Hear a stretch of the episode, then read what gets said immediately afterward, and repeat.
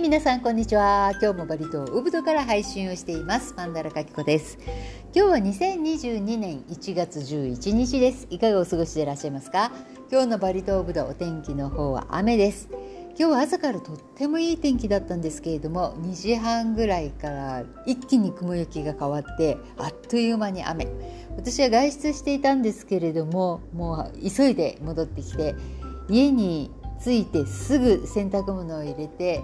えー、ソファーに座った瞬間に雨がバーッと降ってきました。とってもいいタイミングでしたね、えー、いつもの行いがいかにいいかということが、えー、分かりますね。はいそして、えー、2022年、えー、明けてしまいましたね。あっという間にもう1月の11日、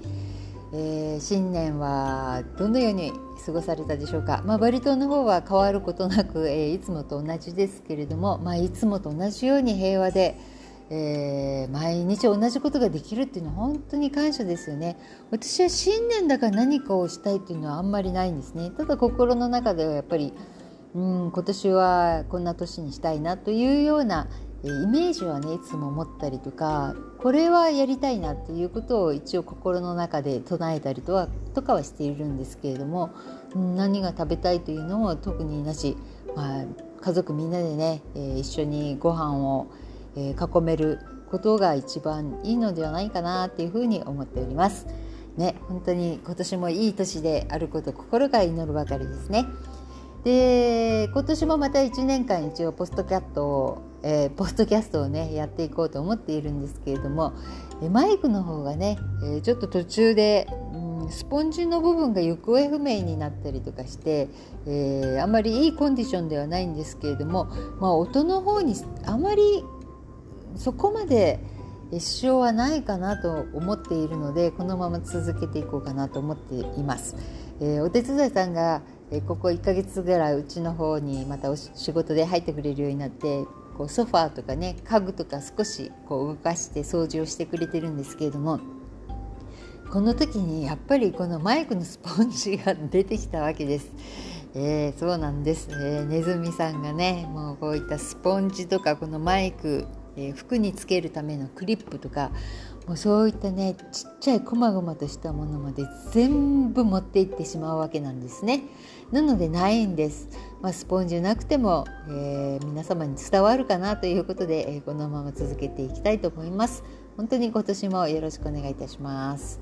はい、そして、えー、この1週間ぐらい前かな、え、私の家の前っていうのは普通のお寺と火葬場のお寺と2つ、えー、あるわけなんですけれども、えこの1つの方が、えお寺の誕生祭だったんですね。でとっても素敵な、えウィラマという、え神様に捧げる歌ですねこれをやっていたので、え録音してそして、えポッドキャストの最初と最後にちょっとつけてみようかなと思います少しでもバリのえー、ね、雰囲気を味わっていただければいいなというふうに思っております。はい、えー、この前ね2021年の最後の、えー、収録この前の回ですねその時に2022年は早々に、えー、ガソリン代が、え上がるという、え話をしたと思うんですけれどもこれはやはりねえー、ものすごい反発があったようで、えー、急遽あのポッドキャストを言った次の日か2日後ぐらいにはもうすでにえー、この4000ルピア約35円ぐらいですね1リットルにつき、えー、ガソリンの値上げはしないということで決定したらしいです。反発をするとちゃんと聞いてくれるんだなっていうことがちょっと分かりましたね。特にデモとかはなかったみたいなんですけれども多分内部の方でもねやっぱり、えー、これに対して反対意見というのがとっても多かったんではないかなというふうに思いますね。うちの主人はまあ4,000ルピアぐらいだからって言ってましたけれども私はね1リットルにつき35円ぐらい上がるっていうのは相当きついんじゃないかなっていうふうに思ったんですね。なんでうちの主人だけね急にすごい金持ちぶったことを言うんだろうと思ってちょっとびっくりしましたけれどもまあねあの上がらなくてよかったかなっていうふうに思いました。そして、えー、インドネシアに入国する場合の隔離なんですけれども、えー、現在7日になってるそうですね。私が最終、えー、去年の最終の時に、えー、14日か10日かは分かりませんがって言ってましたけどもあの時点は10日間の、えー、隔離だったそうで、えー、現在は7日間になっているということです。ただこれ安心していられなくて、えー、現在のオミクロンの方がえー、とても拡大している国例えばアメリカだったりイギリスフランスとかドイツとか、えー、そういった諸国の14カ国は、えー、こちらはインドネシアに入国を現在は拒否しているというふうに、え、報道がありましたね。まあ水際対策の方をしっかりやろうということなんでしょうけれどもインドネシアであのオミクロンの方順調に増えていっているようでね毎日毎日あの人数はやっぱり増えています。ただやっぱり検査が増えればあの感染者数はどんどん増えていくわけなのでね、まあ、この辺はもう仕方ないかなというふに思います。もちろんバリの方も、えー、入ってきていますね。やっぱり年末年始と人が動く、まあ、若干ですけれども動くとどうしてもね、えー、ウイルスの方も動いてしまうのでこれはまあ致し方ないですね。まあ、前みたいに、ま、注意しながらねえー、普通に生活していければいいなというふうに思っております。また雨が降ってきましたね、えー、音聞こえるかな？たまに雷が小さいですけれどもゴロゴロ言ってます、えー、4日か5日ぐらい前はものすごい雨だったんですね、えー、夕方の6時過ぎぐらいから8時ぐらいまで本当に今回の雨季で最大級の、え雨風そして雷といった感じでものすごい雷でした。えー、私たちは、えー、一番下の川のところでね食事をしていたんですけれどももう上にも部屋にも戻れない。そしてもうピカッと光るあの稲妻、ね、がすごくて結構うちの犬目が点になってましたね。あまりにもすごくて。普段はね全然雷平気なんですけれどもやっぱり長い間鳴っているのと、うん、かなり大きかったので、ね、音がびっくりしたようですね。うん、なんかバリ島はねえー、年末年始はやっぱり例年のようには、えー、花火の音は全然なかったんですけれども、まあ、たまにポンポンポンみたいな感じでたまに誰があげあげたなっていう感じはあったんですけれども、まあ、ウブドの近辺ってとっても静かであの迎えられたんですね新年は。えー、普通だとこの12月31日、えー、まあ、12月30日ぐらいからも始まるわけなんですけれどもとにかくえー、打ち上げ花火の、ね、音がうるさくて夜眠れないんですねもう毎年こう本当にどっかに行きたいって思うぐらいなんですが、えー、これによってたくさんのワンちゃんたちがやっぱり怯えてしまってパニックになったりとかすることがあるんです。で雷と花火っていうのは本当にこう見えないけれども大きな音がするので動物たちっていうのはそれ相当のこう恐怖を感じるようなんですね。で全部が全部、えー、ワンちゃんたちがそういうわけではないんですけれどもたくさんのワンちゃんがこうちょっとパニックになっていつも一緒に寝てるワンちゃんのことを噛んでしまって喧嘩になったりとか、えー、家を飛び出していって帰らなくなってしまったりとか、えー、ベランダからね、え飛び降りようとしたり、え穴の中に潜ってしまったりとか。うんもうそういった感じでこう恐怖におののくこう音恐怖症みたいなワンちゃんたちがいっぱいいるわけなんですね、まあ、今年はあのほとんど花火の音がなかったので良かったですけれどもこの45日前の雨は本当すごくて、まあ、たくさんのワンちゃんたちまたおののいていたんじゃないかなというふうに思います。ね、でもこれはもう本当自然のことですからね助けようがないし私はたまに来るなと思うとうちの太郎くんの耳をねわざと塞いであげたりとか、まあ、こう近くを来ていいよみたいな感じで呼んであげたり撫でてあげたりとかいうスキンシップはできるだけするようにしています。猫ちゃんって平気なんですね。全然ね怯えることもなくもう優雅に、えー、雷が鳴っても大雨でもなんか寝てましたね。本当に猫はこう外のものに揺さぶられないですよね比較的ね。だからこう人間にもそんなに犬よりも依存しないかなっていうふうに一緒にこう2匹今飼ってて思いますけど犬はもうストーカーのようにいつも人の行動を監視してたりとか人の顔色を結構伺ったりとかしていつも一緒に、ね、くっついてくるって感じですけれども猫はもう眠かったらいくら人間がこう遊びたいって言っても絶対振り向かないし食べたい時に食べ好きなところで寝てね本当にこう、スピリチュアルなねそういった見えない世界の中に本当に、え、住んでらっしゃるんだなっていうふうにとっても思います。だから飼ってると楽なんでしょうね。こう振り回されてないからやっぱりどっちかっていうと私は猫型的に生きていきたいなっていうふうに思いますね。きっと楽なんじゃないかな人に揺さぶられないし外が気にならないっていうのはとってもいいですよね。はい。というわけでえー、まあ、インドネシアの方もまだまだいろいろごたごたやっておりますけれども今年になってちょっと目立つのが日本との関係、えー、まあ、石炭のね急急な金融石炭を日本にあの輸出を止めるとかねそういったことをちょっと急にインドネシアジョコイ大統領の方が言ったりとかしてまあなんかねお互いに怒っていましたね、まあ、日本怒るのは当たり前ですよね。契約を交わしているわけですけれども突然、えー、石炭の,、ね、あの輸出を禁止禁止というか中止するなんて言われたらもう本当にものすごい大変な目に遭いますからね、まあ、これは、えー、昨日おとといぐらいのニュースインドネシアのニュースでは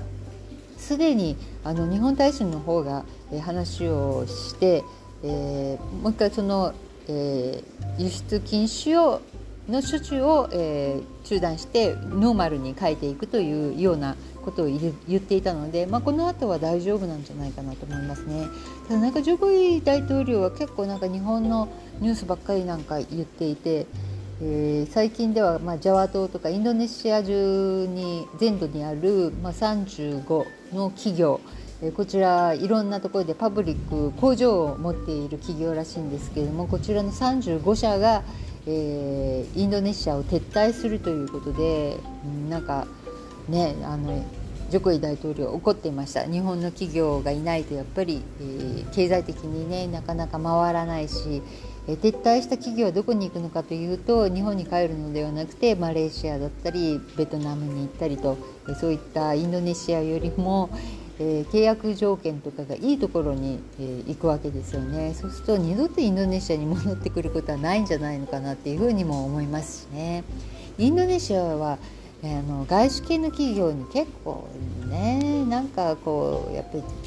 あの異常なまでの賃金の値上げ要求とかああいうのやっぱりものすごく企業としては面倒、くさいんですよね扱うのに。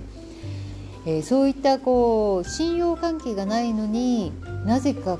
インドネシアの政府はそのテクノロジーをね、えー、インドネシアに教えてインドネシアの企業だけでも回るようにできないかっていうような提案をしたりとか、まあ、辻褄が合わないところがあるようですね。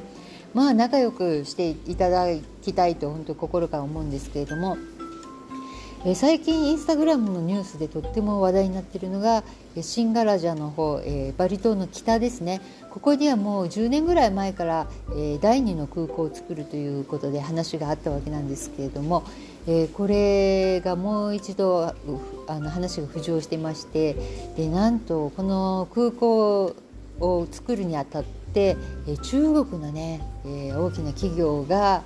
入ってくるといううんこれはねもうまさに一帯一路なのでね。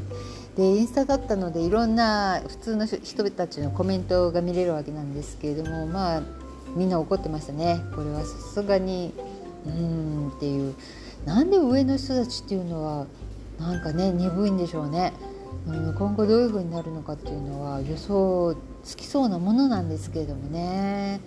そこまでして第二の空港が必要なんでしょうかねしかもこのコロナが終わった後、えー、また同じような世界が待っているかって言ったらそうではないような気がしませんか？同じようには前と同じようには私は戻らないんじゃないかなというふうにも思うのでその第二の空港が本当に必要なのか何に使うのかっていうのをもうちょっとこう一般市民にも分かるようにやってほしいですね。ね、空港を作るって本当に反対者っていうのはどこの国でもねどこの場所でもやっぱり起こるわけですけれどもうんどんな感じになっていくんだろうと、えー、思います、えー、こうやって生活してて一番思うのは最近に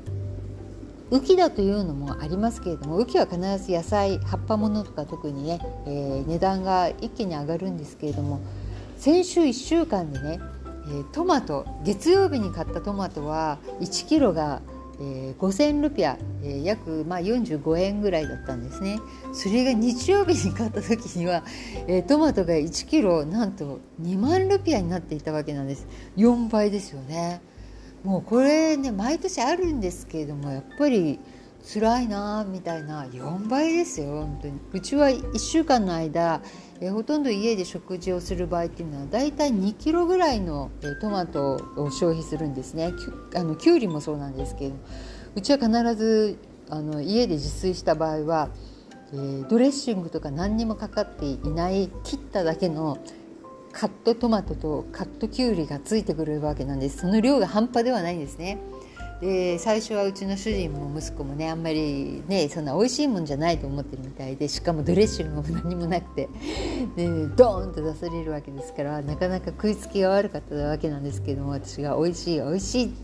言って食べたらもう今ではねもうデザートのように、えー、みんな自分の食事が終わった後はそれを食べてますね。私はあのドレドレッシングっていうのは美味しいけどあの市販のやつっていうのは絶対買いたくないんです。やっぱりあそこまであの賞味期限が長い、えー、やっぱり防腐剤とかねそういったものがたくさん入ってる。で美味しいからやっぱり化学調味料もたくさん入ってる。で毎日それをね、新鮮な野菜にかけて食べるのっていうのはプラマイゼロなんじゃないかっていう、えー、計算からね、えー、ドレッシング作ったドレッシングはいいんですけれども、えー、買ったものはあの使わないという主義。でマヨネーズだけでもいいんじゃないって思うんですがマヨネーズも、まあ、つけるとまあタバコと同じでこうないといけないような感じになるのでいらないんじゃないかということで我が家はね本当にあのどんどんどんどんって切ったトマトときゅうりをボンボンとものすごい量をね出されて約1週間に2キロ2キロ2.5キロぐらいかな食べるっていう感じですね。変わってますよねうち。多分ねあんまりこういう家庭ないんじゃないかと思います。もし同じようなご家庭があったら是非教えてください。はいというわけでまあいろいろありますけれどもとにかく野菜の値段が上がってしかも野菜の、うん、販売量がやっぱりちょっと少ないかな。で今ねやっぱ豚肉が上がってからずっと下がらない。なのでひき肉豚のひき肉なんか買うと、前はね1キロでだいたい800円ぐらいだったんですね。コロナの前は。なんですが今はもう11万ルピア約1000円ちょっとぐらいするといった感じであの豚肉の値段も上がったままだし、えー、先々週ぐらいのやっぱり鶏肉の値段も、えー、5000ぐらいかな、うん、50円ぐらいだけどやっぱり上がったりとかしてますね。まあ、浮きっていうのはまあいろんな価格が上がったりとかして、まあ、ちょっとねうんなんかもうちょっと安いといいなっていうふうには思いますけれどもまああるだけ食べるものがあるだけいいかなっていう感じしますね。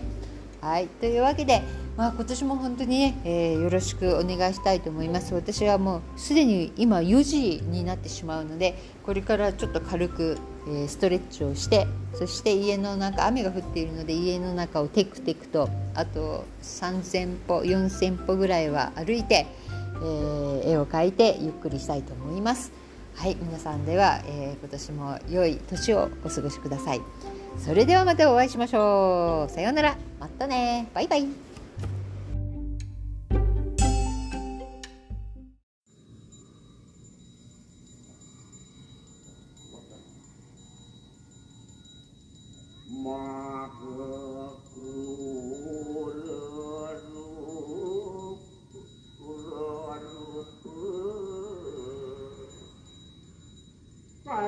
sapuniku kok pinuh ipun.